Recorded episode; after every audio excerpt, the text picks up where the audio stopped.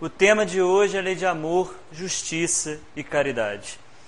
Esse é um tema extremamente importante que está presente no livro terceiro do Livro dos Espíritos e é, é, é, esse livro terceiro é dividido em dez leis, né, que Kardec, para poder facilitar o estudo das leis naturais e divinas, ele dividiu elas em dez. E a última, que é estudada, é a lei de justiça, amor e caridade. E essa lei, ela resume tudo que nós vivenciamos aqui na Terra. Porque a finalidade de tudo que fazemos é aprender a amar, é aprender a devolver ao outro o amor que a gente vai estar tá aprendendo desde a época que a gente foi criado, como um espírito simples e ignorante, e aos poucos foi desenvolvendo a variedade de sentimentos que hoje em dia nós temos. Então, para poder começar, eu vou lembrar uma passagem do Nosso Lar, um livro do André Luiz, em que a dona Laura, a dona, a dona Laura, ela, a avó da Heloísa, ela começa a amparar a neta, porque a neta desencarnou muito nova, quando estava noiva, e ela desencarnou muito revoltada. Ela estava inconformada e inconsolável pelo desencarne cedo. Então o que acontece? Ela estava no mundo espiritual, lamuriosa, deprimida, chorando, diferente do filme, que no filme mostra uma Heloísa mais rebelde, né? Ela foi lá, tentou voltar na marra, mas na, no livro não. É só uma passagem que mostra que a Heloísa ela estava extremamente chorosa e deprimida. E Dona Laura tenta tirar ela dessa depressão, dando uma lição de amor incondicional. É, a Laura estava muito triste também, além de ter desencarnado cedo, a melhor amiga dela começou a ser namorada do noivo. Que na época ela estava doente, os dois se uniram para acompanhar a Heloísa. Quando a Heloísa desencarnou, os dois já criaram um laço. E Dona Laura falava para ela não ficar triste, mas feliz.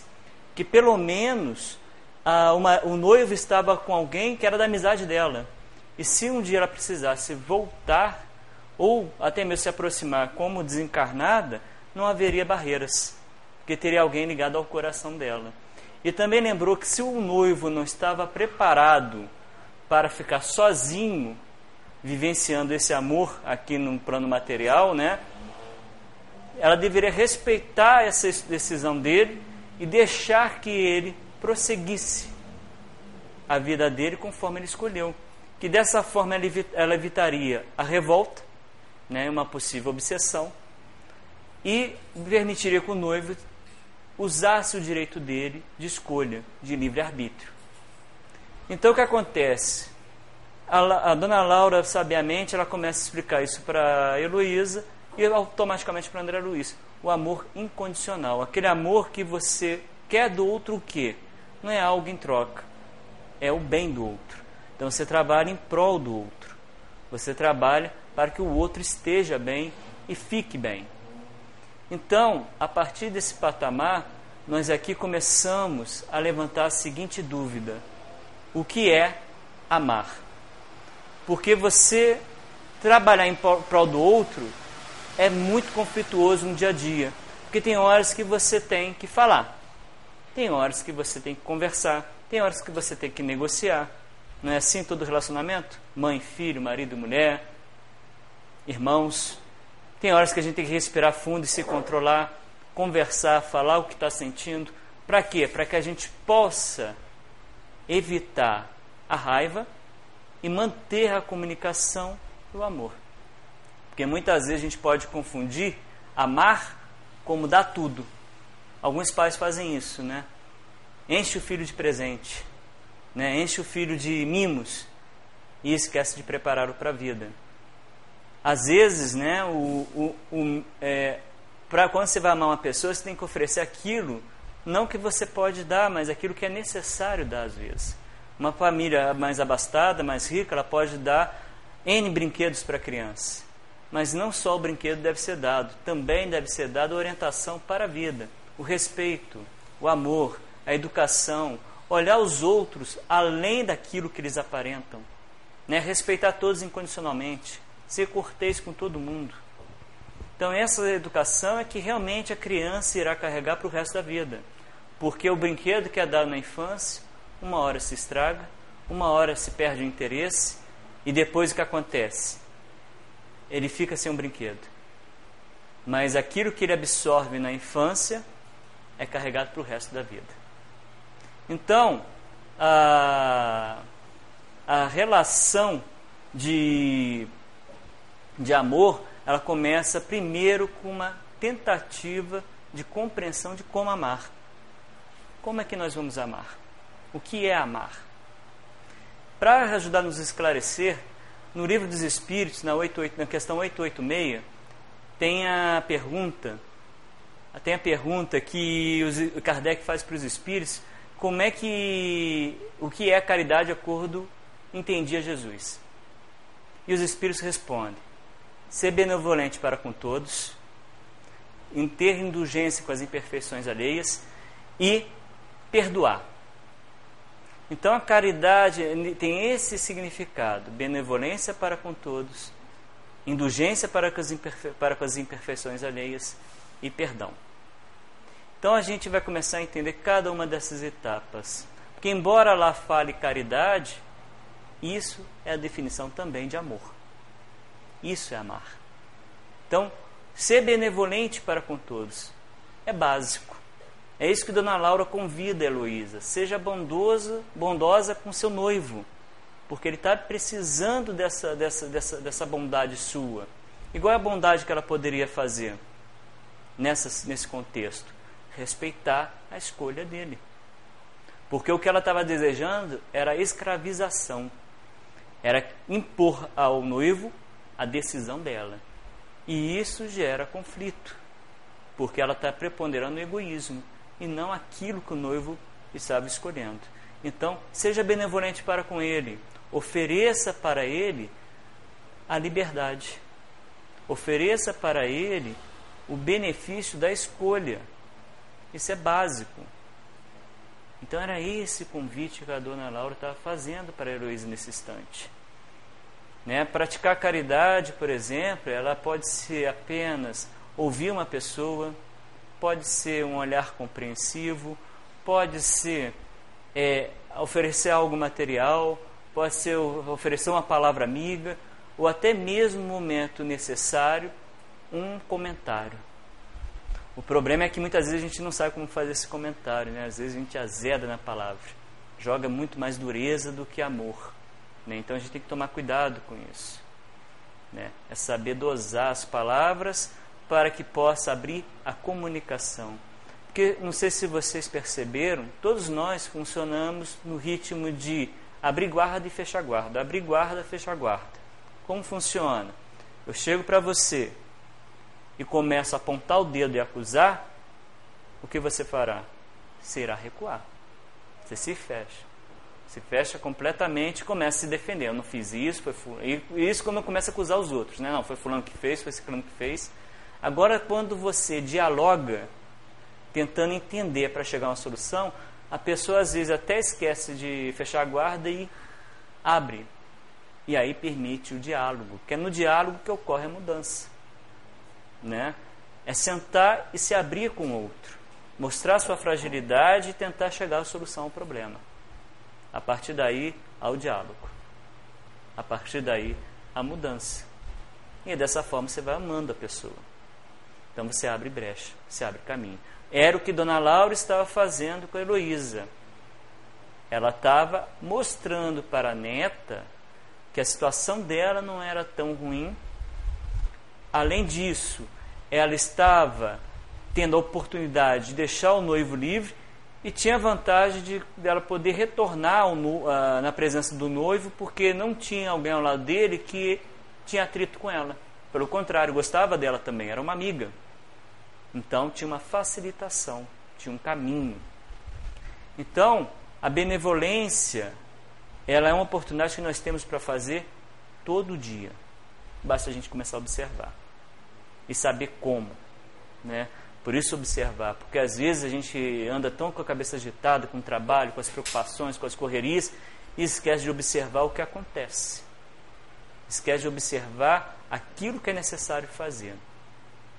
E, segundo passo, dialogar. Converse, fale constantemente. Segunda parte da, da resposta dos espíritos é ter indulgência com as imperfeições alheias. O que é indulgência? Indulgência é você olhar para o outro não mais com olhar condenador, de apontar o dedo para os defeitos, de acusar, de reclamar, mas tentar compreender a pessoa. Porque todos nós estamos num patamar de evolução espiritual que temos defeitos. Ninguém aqui está isento de falhar. Ninguém aqui está isento de ter uma, uma, uma, um defeito que vá causar é, trabalho mais para frente. Nós estamos abertos para tropicões também. Só que esses tropeços, eles não vêm para nos derrubar totalmente. Eles vêm para nos ensinar. E é isso que muitas vezes a gente esquece. E aí, quando a gente erra, a gente, dentro do nosso orgulho, não quer cometer erro. Então, o que a gente faz? A gente reclama, a gente ataca, a gente xinga, porque a gente não quer errar. Né? A gente não quer, ah, não quer deixar exposto, exposta a nossa fragilidade. E aí o que acontece? A gente acusa, a gente aponta os defeitos, a gente ataca. Então, a indulgência é você começar a se desarmar e começar a identificar o outro como seu irmão. O outro falha, mas eu também falho. Eu compreendo essa falha. Eu sei que ele está em processo de aprendizado. Então você para, para de condenar e passa a observar. E diante da observação que acontece, que eu disse anteriormente, você começa a entender aonde ajudar. Você começa a entender como amparar. Porque você vê a necessidade e ao observar e pensar, você acha a solução. Então a indulgência era um desarme. Você acaba desarmando de ata do ataque e passa a se oferecer como amparo, como ajuda. Né? Ao invés de acusar um filho que ele está aprontando alguma, sente converse. Isso não é passar a mão na cabeça, não. É tentar entender. Porque muitas vezes a mãe ou o pai ficam tão nervosos e tão desesperados que começam a fazer o quê? Começa a cobrar, cobrar, cobrar, cobrar, cobrar e esquece de ouvir. É o que o filho tem para falar. E como ouvir, ouvir mesmo. Não é ouvir do patamar de cima, mas de frente. E a partir daí, se você vê que o filho está com uma concepção errada, aí mostrar o caminho com paciência. O ideal é fazer que nem a dona Laura fez. Ela sentou e conversou. Né? Mas todos nós estamos em processo de aprendizado. Às vezes vamos errar, às vezes vamos acertar. O importante é sempre tentar. Terceiro ponto da resposta do, dos espíritos é perdoar. O perdão é fundamental, tanto para a gente como para o outro. Porque se eu sou um espírito em evolução e meu irmão é um espírito em evolução também, perdão é fundamental. Porque errar, nós vamos errar. A questão é o que eu estou disposto a fazer para deixar o caminho aberto para acertar. Porque quando você condena, quando você ataca, o indivíduo, além de fechar, ele, ao se proteger, ele evita de buscar a solução. Ele evita de buscar uma resposta para a falha. Então ele continua errando. Então você fecha o caminho, às vezes até mesmo para um perdão, um pedido de perdão. E se a pessoa precisa desse pedido de perdão para poder continuar adiante e melhorar, você impede isso, porque está atacando. Aí o indivíduo vai ter que entrar no processo de auto-perdoar-se, sem ter o alívio do seu perdão. Então o que acontece? Você, quando perdoa, você abre o caminho para aproximação e solução do problema. Aconteceu isso com Paulo e Tiago. No livro Paulo e Estevão, o Paulo ele tinha um grande atrito com Tiago. O foco do atrito era a circuncisão. Tiago falava que tinha que ter a circuncisão de qualquer jeito. E Paulo queria trazer os gentios para dentro da, da, doutrina para que eles pudessem absorver, receber a palavra de Cristo. E aí Tiago falava: não, para entrar tem que ser judeu ou ser circuncisado. Tanto que Tito, que era grego, teve que sofrer a circuncisão por causa disso. Senão não poderia entrar dentro do judaísmo. E Paulo não queria isso de jeito nenhum, ele queria espalhar a palavra de Cristo para além das fronteiras. Então ele criou um atrito muito grande com Tiago. E esse atrito até gerou uma certa mágoa, não era uma mágoa nossa, mas uma certa magoazinha ali naquele conflito. E um dia Paulo abriu o Antigo Testamento e leu um trecho que falava para ele ir procurar o inimigo e se reconciliar. E lendo aquilo, né, ele abriu a casa, lendo aquilo, e levou um choque e falou: tem que conversar com Tiago. E ao chegar até Tiago, Tiago não apresentou nenhuma acusação, nenhuma barreira. Ele recebeu Paulo. E Paulo também, quando foi, ele foi aberto. Não impôs nada, não acusou nada, simplesmente foi para conversar. E no diálogo, Paulo entendeu por que Tiago agia desse jeito. Tiago era a função de Tiago ali dentro era o ponto de equilíbrio do judaísmo com o cristianismo. Se Tiago não prometesse para os fariseus e para os escribas que ali se praticava o judaísmo, os cristãos seriam perseguidos, os apóstolos seriam perseguidos e proibidos de praticar a nova fé. Olha só a importância de Tiago. Paulo foi importante para abrir as fronteiras do cristianismo, para ir além do judaísmo. E Tiago foi o ponto de absorção do, da pressão dos judeus. Então, quer dizer, Paulo, daquele, a partir daquele momento, entendeu que o Tiago não era implicante, não era mesquinho, não o perseguia. Ele protegia a todos, dentro de um ponto que precisava ser protegido. Então, ele cumpriu o papel dele, como Paulo cumpriu o papel dele. Então, a partir desse, desse, desse perdão e dessa aproximação, ele, ele permitiu o quê? A aproximação, o diálogo, o perdão e agir como irmãos. Quando a gente ataca o outro, a gente põe o outro coagido. E um animal coagido, como é que ele reage? Ainda temos nossos instintos. Evoluímos bastante, mas nós temos nossos instintos ainda. Quando coagidos, como é que a gente age? nós atacamos. Né? Então, não coaja, ampare, proteja. Abre o espaço para que você possa ouvir o outro e para que o outro fale. Que a partir daí desse diálogo você comece a compreender o outro. E se você vê que o outro está equívoco, explique. O problema é que a gente fica com tanta raiva que a gente ataca, a gente condena, a gente fala, não, você tem que fazer isso. E esquecemos que o outro é um ser racional como nós. Ele já desenvolveu inteligência como nós. E queremos que ele haja como um robô. Né? Chegar lá, programar, você vai fazer isso, isso, isso, e a pessoa vai fazer isso, isso. Alguém que aceitaria isso? Eu passar uma série de regras, a pessoa seguir assim de cabeça baixa, sem reclamar, sem nada. Alguém está nesse patamar? Acho que ninguém, né? Mesmo que a gente faça calar, a gente começa a questionar, mas isso será que está certo? Né? Porque às vezes a gente respeita por temor, né? por medo de mais confusão, por medo de briga, aí a gente acaba fazendo. Mas a gente acaba questionando. Por quê? Nós somos racionais. Nós pensamos. Então, como pensantes, nós precisamos do diálogo para que a gente possa compreender o outro. E aí a gente realiza a benevolência, a indulgência e o perdão. E ao praticar esses três atos, a gente ama. Ama 100%. Então, agora nós sabemos como amar. Nós devemos ser benevolentes, nós devemos ser indulgentes, nós devemos ser pessoas que perdoam. E ao praticar isso constantemente com qualquer pessoa, não pode escolher, tá, gente? Ah, vou perdoar fulano, mas não vou perdoar ciclano. Tem que ser com todos, sem distinção. E a gente vai descobrindo com esse ato a forma mais profunda de amor, conforme Cristo pregava. Se você for avaliar, Cristo falava toda hora isso perdoar o inimigo. Ele conversava com qualquer pessoa, ele não tinha preconceito. Ele aceitava todos à sua volta, tanto que a maioria que ficou em torno dele não eram só escribas e fariseus, eram pessoas simples, né? até prostitutas, né? se aproximavam para ouvi-lo. E ele recebia. Né? Tem a passagem na Bíblia da mulher que muito amor, que é justamente a mulher que era considerada pecadora da cidade, e quando Cristo chegou na casa do fariseu, ela pediu, eh, foi até lá e começou a limpar os pés de Cristo com o cabelo e com as lágrimas molhava o pé e limpava. E ela levou uma cânfora de perfume e ela perfumava o pé de Cristo e beijava o pé dele constantemente.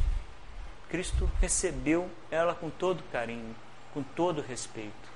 E o fariseu pensando, né? Pô, esse homem aí é o prometido, não é nada ele está recebendo uma pecadora. E aí Cristo percebendo que ele estava nesse pensamento, chega até ele, ele não diz nada, vira para Pedro e pergunta: Pedro, cheguei aqui e não fui recebido com nenhum beijo. E desde o momento que essa mulher entrou, ela não para de beijar meus pés. Não me deram uma água para limpar a mão. E essa mulher, com as próprias lágrimas, limpa meus pés e com o cabelo seca. Né? Não foi não foi dada nenhuma água para limpar os dedos, etc. E ela oferece as próprias lágrimas e oscula meu pé e seca com meu cabelo. Minha filha, vá em paz, pois teus pecados foram perdoados porque você muito amou. Né? Então, Cristo já começa a passar a mensagem de que quem muito ama acaba alcançando a salvação. Que tipo de salvação? A evolução espiritual. Porque a gente começa a compreender como chegar até o outro. A gente começa a compreender como encontrar o outro verdadeiramente e abrir o espaço para o diálogo, para amar. Porque quando a gente ataca, quando a gente condena, quando a gente calunia, a gente derruba, a gente coage. E aí a pessoa, ao invés de se abrir, ela tem que se proteger. Né? Porque ninguém aqui vai aguentar apanhar calado. Quando fala apanhar calado, não é que você vai revidar, não é isso. Mas você irá se defender. Né? Então, diante desse quadro, nós temos a forma de amar. E durante vários momentos da história, em, vários em várias partes da Bíblia, nós fomos incentivados a amar. Vários profetas falaram, o próprio Cristo, né? E o próprio Paulo, depois nas cartas, muito foi incentivado a amar e explicado como amar, explicado a forma de amor. Vamos pegar dois exemplos. No Antigo Testamento temos Moisés. Moisés ele foi até o monte e lá ele trouxe dez mandamentos, dez leis. Essas dez leis, se a gente for estudar uma por uma, a gente vai ver por trás dela lições de como amar o próximo. Cada uma delas fala isso. E são leis que não tem como derrubar. Porque se você for, for pregar algo contra elas, você está indo contra a humanidade. As únicas leis que caíram de Moisés foram as leis sociais.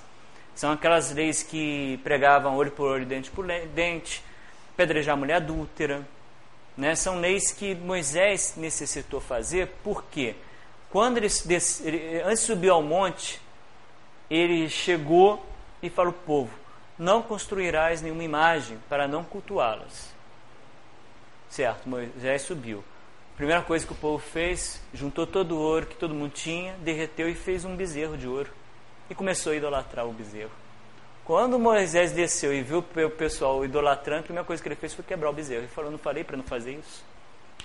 Não, foi, não falei que não, não dei orientações que não era para fazer isso e vocês fizeram? Então Moisés, a partir desse ponto, ele percebeu que o povo ainda estava muito duro e necessitava de algo mais impactante para poder despertar. Então ele criou leis sociais, né, que orientavam a apedrejar a mulher adúltera, que orientavam a devolver o que recebesse, a não consultar os mortos. Né? Só que essas leis são leis sociais, leis civis, e elas vão caindo porque elas não são tão fortes quanto as dez mandamentos. Elas são de acordo com o tempo e com a época, né? com o contexto cultural, e não de acordo com o que Deus fez. Né? Você vê, por exemplo, na própria Constituição, no Brasil já existiu a pena de morte. Todos sabiam disso, né? A gente já teve pena de morte aqui no Brasil. O próprio Tiradentes é exemplo disso. Ele foi condenado à morte. E depois que houve uma acusação falsa e um homem foi morto, Dom Pedro II ele baniu a pena de morte no Brasil, porque houve um caso de erro.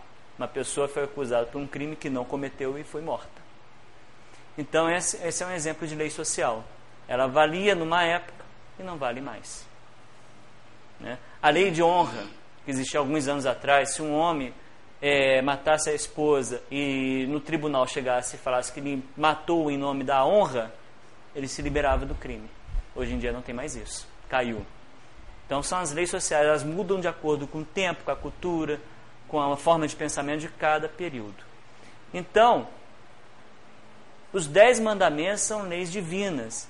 Elas trazem para nós reflexões de como comportar-se com o outro, como amar o próximo, como a gente pode direcionar para o outro o nosso melhor. E as leis sociais de Moisés são as leis temporárias que foram colocadas para aquele período e para aquele povo. Então a gente vai começar a ver uma por uma dessas leis. Eu só vou pegar a cola aqui, porque senão eu posso, posso ter um branco, ou trocar uma lei, ou trocar uma palavra. É...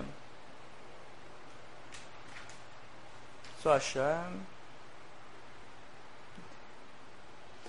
O primeiro mandamento é amar a Deus sobre todas as coisas. Essa é a lei básica. Por quê? Quando você ama a Deus, você ama tudo que está à volta sua. Porque tudo Ele criou. Deus está em toda parte. Então, se eu agrido alguém, eu estou agredindo a Deus. Porque se eu procuro amar a Deus, eu procuro me equilibrar com tudo à minha volta. E se eu procuro me equilibrar com tudo à minha volta, eu sou uma ferramenta útil. Eu sou uma pessoa que está disposta a trazer o bem e a felicidade não só para mim, mas para todos. Então é dessa forma que a gente ama a Deus. Quando eu vejo uma pessoa mal e eu sorrio para ela, tentando levar a moral dela, eu estou amando a Deus. Quando eu vejo uma pessoa necessitada que me pede dinheiro e eu dou esse dinheiro, eu estou amando a Deus. Quando eu ouço uma pessoa com necessidade de desabafar e eu ofereço o meu ouvido para que ela desabafe, eu estou amando a Deus. Né? Quando procuro ser uma pessoa melhor, eu estou amando a Deus. Então, essa é a lei primária. Amar a Deus é amar tudo que está à nossa volta e fazer parte desse universo, ajudando no equilíbrio dele. A segunda lei, não usar o nome de Deus em vão. Né? Quando a gente entra numa situação em que a gente está, por exemplo, mentindo, a gente, para basear a mentira, a gente faz o quê? Eu juro por Deus, a gente fala, né? Juro por Deus que não fiz isso. Só que há um problema, quando você jura uma mentira, você está prejudicando alguém. Se está prejudicando alguém, você está tirando o direito dessa pessoa. E ao tirar o direito dessa pessoa, você está atingindo a justiça. E automaticamente está não amando. Então, se você quer ser uma pessoa melhor e quer amar ao próximo, você tem que dar o direito do outro.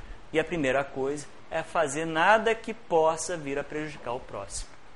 Então, não usar o nome de Deus em vão é não usar o nome de Deus em situações irreais. Em situações em que você vai colocar o outro como, como culpado, sendo ele inocente, por exemplo. Então, não usar o nome de Deus em vão. Santificar o dia de sábado. Isso é importantíssimo. Todos nós necessitamos estar estudando sempre. Por quê? O estudo, ele sempre nos leva a lembrar ou a refazer uma, um, um ensinamento e a refletir constantemente. Por exemplo, você chega e vai estudar os Dez Mandamentos. Toda vez que você for estudar, você vai se aprofundar um pouco mais nele. nele se você for pegar o livro dos Espíritos e estudar, cada leitura que você faz, cada reflexão, não é só ler, não, é, é estudar, é ler e refletir. Cada reflexão você vai se aprofundar um pouco mais. E isso permite você automaticamente a internalizar isso e verificar como é que você está. Você está em sintonia com isso ou está em discordância? Você está batendo em cima disso ou não? Então o que acontece? Você acaba separando um dia para refletir e estudar, para pensar em Deus, para entrar, entrar em sintonia com a espiritualidade amiga. Então, separar um dia de sábado não precisa ser o um dia de sábado, pode ser um dia da semana que você esteja livre para poder fazer o estudo, para poder fazer a reflexão. Pode ser nos horários que o, tem as reuniões públicas ou as reuniões de grupo de estudo. Né? Não precisa ser o dia inteiro, pode ser uma hora né, que se você separa uma hora para refletir, você já tem material para pensar a semana inteira. E a gente pensa quando está agindo, por incrível que pareça.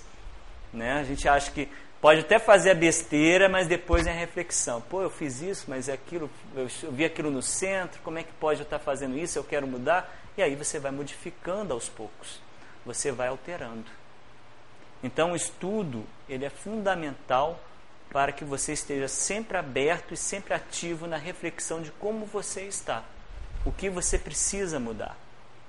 Então, separar um dia para o Senhor é separar um dia para entrar em sintonia com a espiritualidade amiga, para entrar em sintonia com Deus e para estudar, para poder estar em constante reflexão. Porque quando a gente não estuda, o que acontece com o conhecimento? Ele fica guardado e é esquecido. Quando você lê de novo, lê de novo, lê de novo, aquilo cada vez mais você vai entendendo, se aprofundando a ponto daquilo internalizar a tal ponto que você consiga vivenciar, ou pelo menos tentar vivenciar. Né? A gente tem que tomar cuidado com isso, querer ser perfeito de uma vez só. Né? Temos que tentar sermos perfeitos, mas temos que saber os momentos de reconhecer que erramos e tentar acertar de novo. Porque o problema daquele que, que, que só quer acertar é que ele alimenta o orgulho, né? E começa a alimentar outra frase: eu não posso errar. E aí, se ele não pode errar, como é que ele vai aprender? Né? Errar é reconhecer o erro. O próximo mandamento é honrar pai e mãe. Não tem como você amar um estranho se você não ama um, seu pai e sua mãe. Né? Se você não ama o pai e a mãe que te deu a luz, te protegeu no momento mais frágil da sua vida, que é a infância, como é que você vai amar uma pessoa que nem te conhece? Não tem como. E honrar pai e mãe não é só oferecer o básico. Né? Tem gente que leva o pai e a mãe para casa e põe o pai e a mãe para trabalhar na cozinha, né? põe para fazer faxina em casa. Não é isso. né? É você oferecer um mimo, é você oferecer o conforto, amparar, porque ele está no momento de fragilidade. É, é interessante a vida, né? Nós iniciamos frágeis e terminamos frágeis. Né? E nesses dois pontos a gente precisa de pessoas fortes para nos amparar. Se num desses pontos alguém nos falta, o sofrimento nosso aumentará. Né? Então a caridade começa também aqui nesse ponto. Se você já está fazendo isso, você já está honrando pai e mãe. Né? E o mimo é necessário, porque o pai e mãe não nos privou de termos o conforto, né? Quantas vezes pai e mãe comprou coisas para gente, quantas vezes nos amparou, quantas vezes nos protegeu, né? Então, essa necessidade de honrar é necessária. Estou lembrando agora de um vídeo que há muitos anos atrás rodava na internet, que era a história de um pai que estava sentado com um filho já adulto e ele perguntava: O que é isso? E o filho respondia: É um passarinho. Aí ele perguntava de novo: que é isso? É um passarinho. Que é isso? É um passarinho. Que é isso? Já falei, é um passarinho. O que é isso? Pô, eu estou falando toda hora, é um passarinho, você não estava prestando atenção? Aí o pai fez assim: ó, Espera aí. Ele foi dentro de casa e trouxe um, um caderno. Esse caderno ele abriu numa certa data, que era o diário dele e pediu para o filho ler. E lá estava escrito: Nesse dia, meu filho me perguntou 60 vezes o que era algo que ele estava apontando, e eu respondi 60 vezes: É um passarinho. O filho, na hora, levou um choque tão grande que ele chorou. Chorou de vergonha, de arrependimento de ter estourado. E, e não chegou nem 10 vezes. E 60 vezes o homem respondeu ao filho: É um passarinho. Então é oferecer isso para o Pai, a paciência além do limite, para que a gente possa é, realmente aprender a amar. E a partir desse ponto a gente possa ir além, amar ao próximo. Porque quando se acostuma a amar, você não ama só uma pessoa, você ama todos à sua volta. Você ama todos aqueles que estão ao seu redor. Mas aí pode ser que alguém me pergunte: e se o pai e a mãe não são bons? Difícil, né? Tem pai e mãe que não é bom, não. Espancava, xingava, humilhava, abandonou, né? Existe esse caso. Como é que faz para amar pai e mãe, honrar pai e mãe nesse caso? A gente não deve amar, não? Deve abandonar? Deve amparar do mesmo jeito, porque cabe somente a Deus a julgar o pai e a mãe, não aos filhos. Tudo está na mão de Deus. Então o filho tem que fazer aquilo que está ao alcance dele. Lógico, respeitando o livre-arbítrio dos pais, a partir do momento que eles têm condições de ter o livre-arbítrio. Né? Mas deve fazer tudo que está ao alcance deles.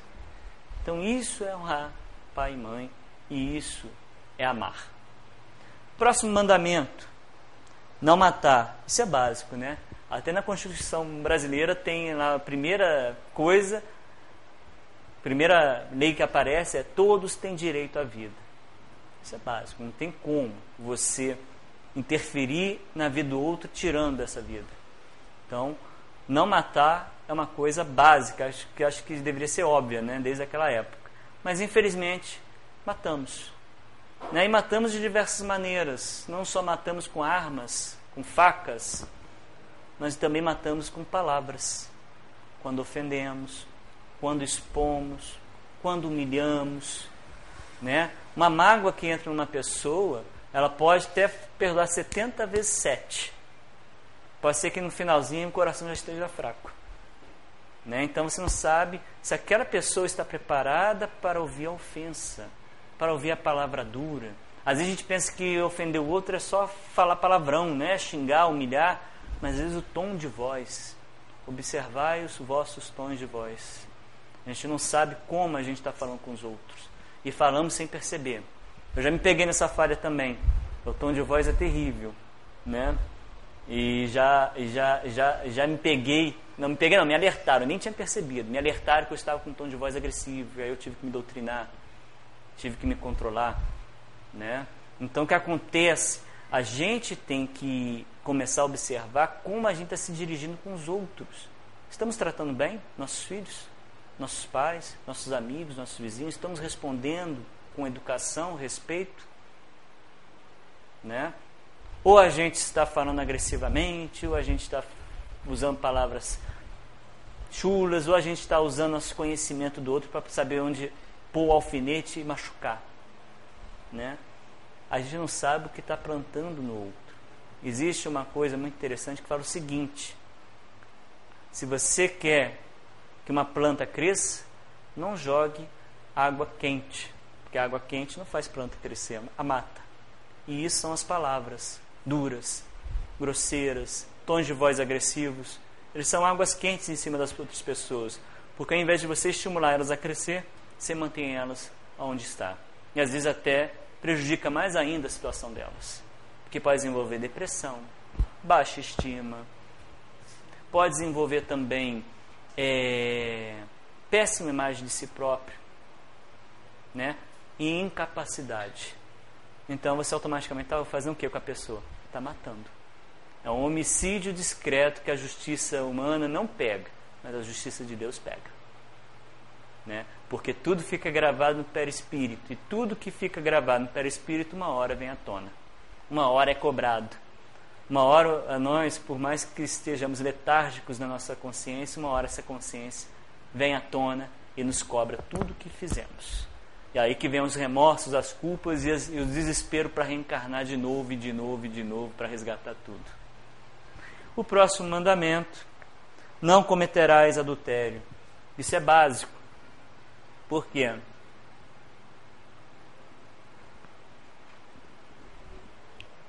Porque a família é a base de um homem e de uma mulher. Quando falo homem, é ser humano. É a base do ser humano. Se você tira a família dele, você tira tudo que ele tem. Você desestrutura ele. E aí o que acontece? Esse homem fica desamparado, esse homem é humilhado, esse homem é exposto e abandonado. Não recebe o carinho que ele tem de direito. Você priva ele de toda a proteção que a família pode ofertar. E o que acontece? Esse indivíduo fica à deriva, fica dedicado à própria sorte. Se vocês quiserem ver um exemplo de como adultério pode prejudicar e destruir uma pessoa, a não ser que essa pessoa seja muito forte, e no caso dessa história, essa pessoa foi muito forte, ela foi muito sábia, por isso que ela enfrentou bem a dor, está é, tá em Ave Cristo, né, a história do Quinto Varro. Né? Ele era casado com uma jovem esposa e a esposa o traía com um homem que é, sustentava a família, né? ele oferecia trabalho para a família. Então Quinto Varro era dependente desse homem. E esse homem era amante da esposa. E, para piorar a situação, esse homem ainda manda assassinar o marido da amante para que possa ficar com ela, casar com ela. Só que ele não é morto, né? ele é assassinado. É, o Corvino, que era um amigo dele, que pregava na, nas catacumbas, né, as lições cristãs, foi assassinado no lugar dele e ele assumiu a identidade de Corvino. E aí depois vocês pegam um livro para ler, que é interessante a história, porque ali mostra a sabedoria do quinto varro de lidar com a situação sem agredir, sem humilhar, sem ofender, né, se controlando, buscando uma solução. E ele passou por vários sofrimentos e sempre tentou agir de forma calma. E ele não era pessoa perfeita, não, porque quando ele viu a esposa, quando ele descobriu que a esposa estava traindo ele, ele perdeu totalmente o controle. Só que ele não saiu de si porque tinha filhinho, o filhinho que dependia dele, então ele se controlou.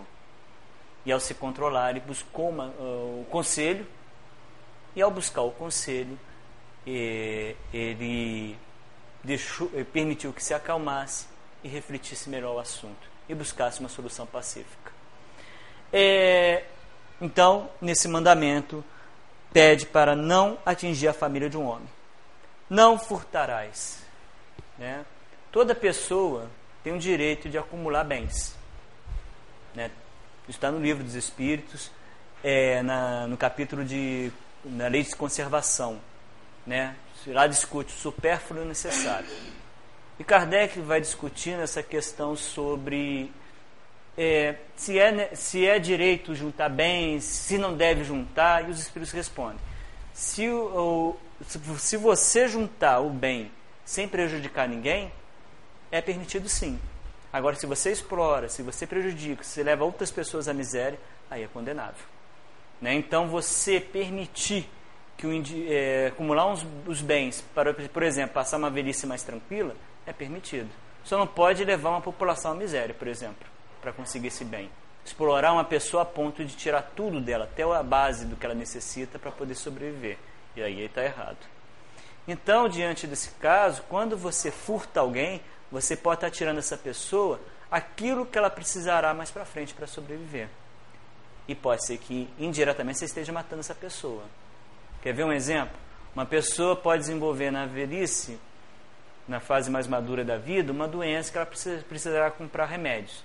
Você dá um golpe nessa pessoa quando essa pessoa está com 50 anos e ela perde todo o dinheiro. Então o que acontece? Ela não terá esse dinheiro para comprar os remédios, ela vai ter que usar de outros recursos e até mesmo de doações. E se ela não conseguir? O responsável pelo roubo indiretamente matou a pessoa. Né? Então furto ele é prejudicial porque você pode estar tirando da pessoa aquilo que é básico. Um cara que trabalha com uma máquina, essa máquina é roubada, como é que ele vai sobreviver? Né? Então você rouba aquilo que às vezes é básico para o outro sobreviver. Então o furto não é permitido, não é aconselhável. Não dará falso testemunho contra o próximo. Né? Você não acusará ninguém de um crime que a pessoa não cometeu. Que você vai estar tirando o direito da pessoa à liberdade. Você pode estar condenando a um sofrimento que ela não precisa passar. Então o que acontece? Não deve-se acusar alguém daquilo que a pessoa não fez é, não desejará a mulher do próximo, respeitando a família ali. Ah, desculpa, gente. Não desejará a casa do próximo, nem seu servidor, nem sua serva, nem seu boi, nem seu amo, nem nenhuma de todas as, as coisas que lhe pertencem. Não cobiçar a coisa do outro é você permitir que você batalhe pelas suas, porque quando você está olhando do vizinho, você não está vendo o que você pode conquistar, né? a famosa inveja. Né? O invejoso é o famoso indivíduo que é cego, cego para a sua própria capacidade, porque está tanto olhando o quintal do outro que esquece de ver o próprio. É aquele indivíduo, por exemplo, que vê o jardim bonito do vizinho, mas não dedica tempo para cuidar do próprio. O próprio jardim fica feio. E ele fica reclamando, por que está feio? Por que será? Né? Por que não arregaça a manga e trabalhe? Né? Ou a pessoa que é gananciosa demais, ela cobiça aquilo que ela às vezes nem precisa naquela reencarnação e não está separado para ela, mas ela quer. É, com certeza ela está plantando tempestades, e mais cedo e mais tarde essas tempestades irão atingi-la. Então o que acontece? Quando você não cobiça o que é do outro, você respeita o direito do outro. Você respeita o direito do outro de quê? De ter as suas necessidades básicas para a sobrevivência e até mesmo para enfrentar as suas provas e expiações. Então, não cobiçar e permitir que você seja livre para correr atrás da sua vida e permitir que o outro continue com a vida dele. Então, é uma forma de você não ficar estagnado e parado. E vou ler aqui a questão do livro dos Espíritos 881, que diz o seguinte: O direito de viver dá ao homem o direito de ajuntar o que necessitar para viver e repousar quando não puder mais trabalhar? Sim, mas deve fazê-lo em família, como a abelha, por um trabalho honesto e não amontoar como egoísta. Mesmo alguns animais lhe dão um exemplo da previdência. Então, o que acontece? Essa, essa pergunta do Kardec resposta dos Espíritos encaixa perfeitamente com não cobiçar as coisas dos outros. Por quê? Quando você trabalha em comunidade e em sintonia com a comunidade, você está preocupado com quem? Com o grupo. E está juntando em quê? Em grupo. E amparando um ao outro. E automaticamente você começa a praticar a lei de amor. Porque para você trabalhar em grupo e seguir todos os mandamentos que foram analisados anteriormente, você tem que ter a, a benevolência, a indulgência e o perdão. Porque quando você começa a praticar todos os mandamentos, você começa a se aproximar do outro. E ao se aproximar do outro, você começa a desenvolver o amor. E automaticamente respeita o direito de cada um. E aí você acaba sendo justo. E acaba praticando a caridade. Então, tudo que nós fazemos em nossas vidas nós temos que buscar sempre a reflexão, o ponto de apoio nessas questões que estão presentes no livro dos Espíritos, no livro terceiro, que são as leis naturais e divinas, especificamente a lei de justiça, amor e caridade, quando a gente estudar e começar a fazer comparação com a nossa vida e ampliar esse estudo dentro de, vários livros que falem sobre o bem e o amor, nós vamos automaticamente analisar como estamos e realizar a mudança. Mas para isso nós temos que estudar e constantemente, para que a gente possa sempre estar tendo esse apoio para comparar com as nossas ações. E dessa forma nós vamos agirmos dentro da evolução espiritual, evoluindo para um patamar mais de maior, de, maior felicidade e de uma felicidade mais real, que vai além do carro, que vai além da casa, que vai além da matéria, vai para o plano espiritual. Essa felicidade ninguém atira, ninguém a rouba. Porque mesmo que um homem vá preso, mesmo que um homem seja injustamente condenado, se ele está em paz aqui porque praticou tudo que estava ao seu alcance em benefício do próximo, ele está em paz com o mundo, está em paz com Deus, e aí está a verdadeira felicidade. Gente, alguma colocação, alguma pergunta sobre o estudo de hoje? Alguma parte que não ficou clara? Pode fazer pergunta, gente. Se não souber, eu deixo para o próximo estudo. Aproveita agora, hein, gente. Alguma dúvida com relação ao tema? Não?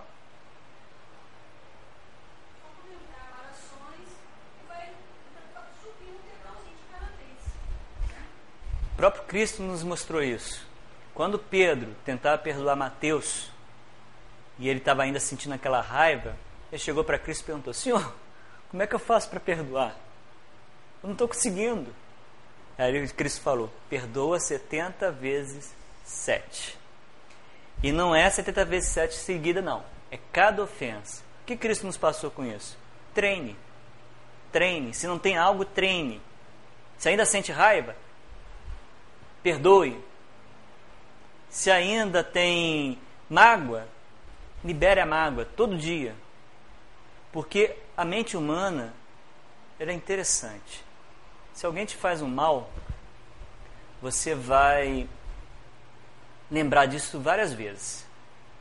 Às vezes você está na rua, trupica na pedra, lembra da pessoa e começa a sentir aquela raiva. E a memória emocional é boa, porque você sente mesmo. Né? Tudo aquilo que você sentiu naquele momento vem na mesma tona.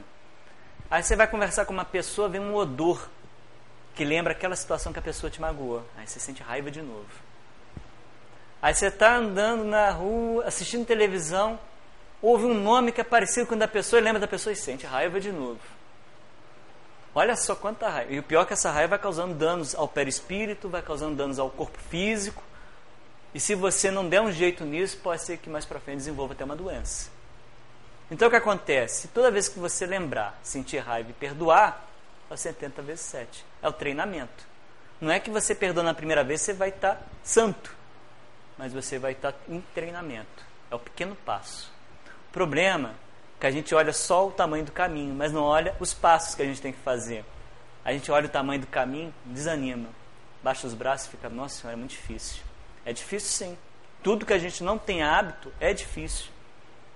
Tentem lembrar, quer ver uma coisa? Eu sou canhoto, às vezes eu pego a mão direita para tentar escrever. Um dia, nessas brincadeiras, eu percebi como é difícil segurar a caneta e comecei a pensar: nossa, como deve ter sido difícil segurar a caneta quando eu aprendi a escrever. Né? Faz esse treino quando chegar em casa. É difícil. E olha que nessas brincadeiras minha letra melhorou bastante na mão direita. E foi sem querer. É uma brincadeira só. Só para ter o prazer de ter aquela sensação difícil de escrever de um jeito diferente. Porque é diferente, porque eu não, eu não empurro a caneta, eu puxo a caneta.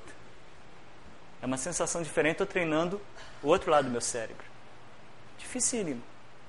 Mas estou ali fazendo treinamento. Né?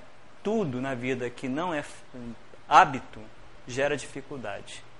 Seja perdoar, seja amar, seja falar coisas boas, produtivas. Tia Carminha, lá do Centro Bezerra, ela disse uma vez que não foi ela que disse não, disseram que ela disse uma vez para mim, para o grupo, que ela para poder se livrar das fofocas do escritório, ela criou a hora da não fofoca, ao minuto de não falar mal dos outros.